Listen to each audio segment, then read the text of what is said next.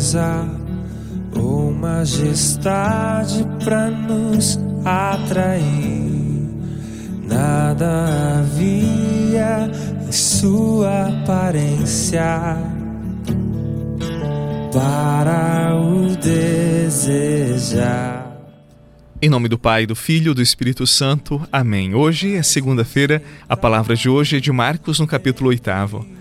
Naquele tempo, os fariseus vieram e começaram a discutir com Jesus, e para pô-lo à prova, pediam-lhe um sinal do céu. Mas Jesus deu um suspiro profundo e disse: Porque esta gente pede um sinal, em verdade vos digo, a esta gente não será dado nenhum sinal. E deixando-os, Jesus entrou de novo na barca e se dirigiu para outra margem. Palavra da salvação.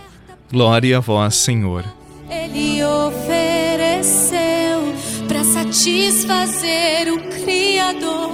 Ele morreu para que a sua luz em nós pudesse brilhar. O Filho do amor se entregou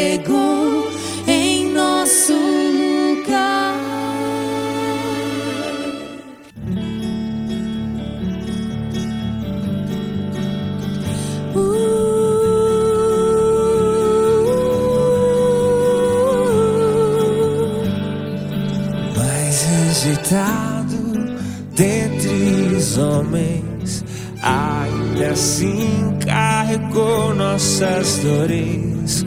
O seu castigo nos traz paz e a esperança não se esvai.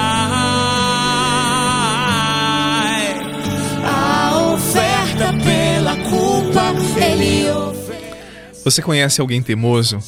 Se você conhece, você sabe que não adianta discutir com esta pessoa. O teimoso sempre está certo. Ninguém vê a realidade, o mundo melhor do que ele. E você sabe, quando uma pessoa não quer entender, não adianta forçar. Ela já tem a sua verdade, ela já construiu para si a sua retórica, construiu o seu mundo e ninguém consegue arrancá-la de lá. Tentar ajudar essa pessoa pode ser frustrante porque ela não quer entender não quer ouvir, não significa que você deve desistir. Mas é difícil, porque os teimosos normalmente são assim, não é verdade? Pois é, os fariseus eram exatamente assim. Eles não estavam à procura da verdade.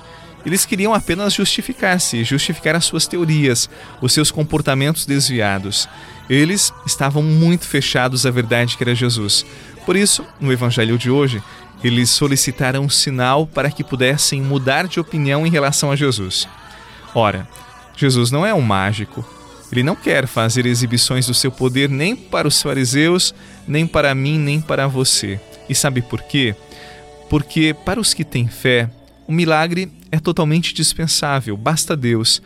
Para os que não têm fé, o milagre é inútil, não vai mudar nada, porque eles estão fechados na sua falta de fé, nas suas teorias. O grande sinal, como disse o próprio Jesus, será o sinal de Jonas, que ficou três dias no ventre da baleia. Jesus, ele ficou três dias no coração da morte. A ressurreição é o grande sinal. De resto, nossa vida está cheia de sinais do amor e da ternura do nosso Deus. Na sofrida história humana e na história da igreja, é possível perceber os sinais dos tempos, os sinais de Deus. Ele nos visita muitas vezes através dos acontecimentos simples da nossa história, da nossa vida, deste dia. Por isso, estejamos atentos na simplicidade da nossa história, do mundo, do nosso dia a dia, das nossas atividades. Deus revela a sua presença e o seu amor incondicional, um amor que quer sempre nos abraçar, estar muito próximo de cada um de nós.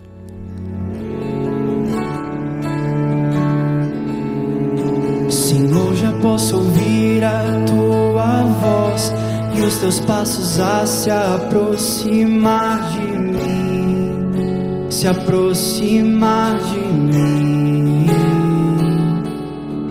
Senhor, eu sei que digno eu não sou, mas eu preciso tanto ouvir a tua voz, dizendo: Vem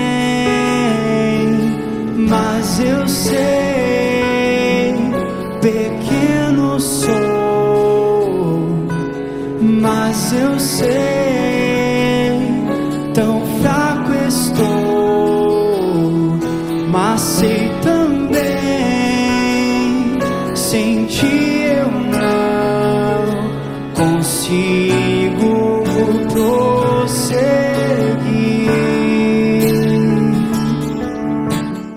No início dessa semana, reze comigo.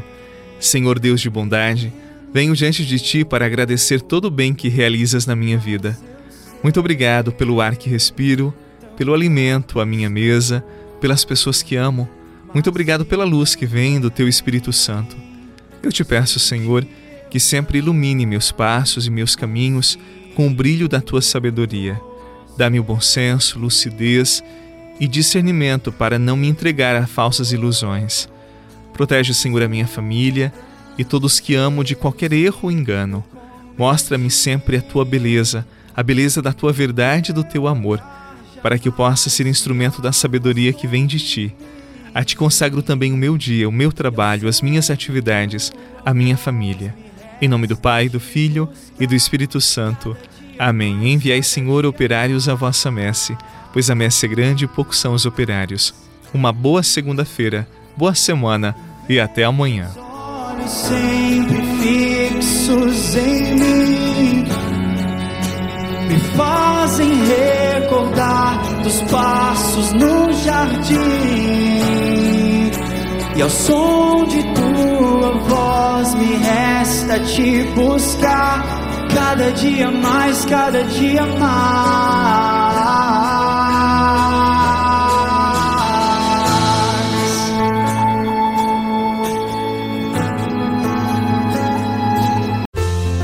Você rezou com o Padre Eduardo Rocha, pároco da Catedral de Tubarão. Você pode acompanhar todos os dias pelo Spotify, Deezer, Castbox, Google Podcasts e YouTube. Basta procurar Oração da Manhã com o Padre Eduardo Rocha. E se preferir para receber pelo WhatsApp e Telegram, envie a palavra oração para 48 996 44 1433.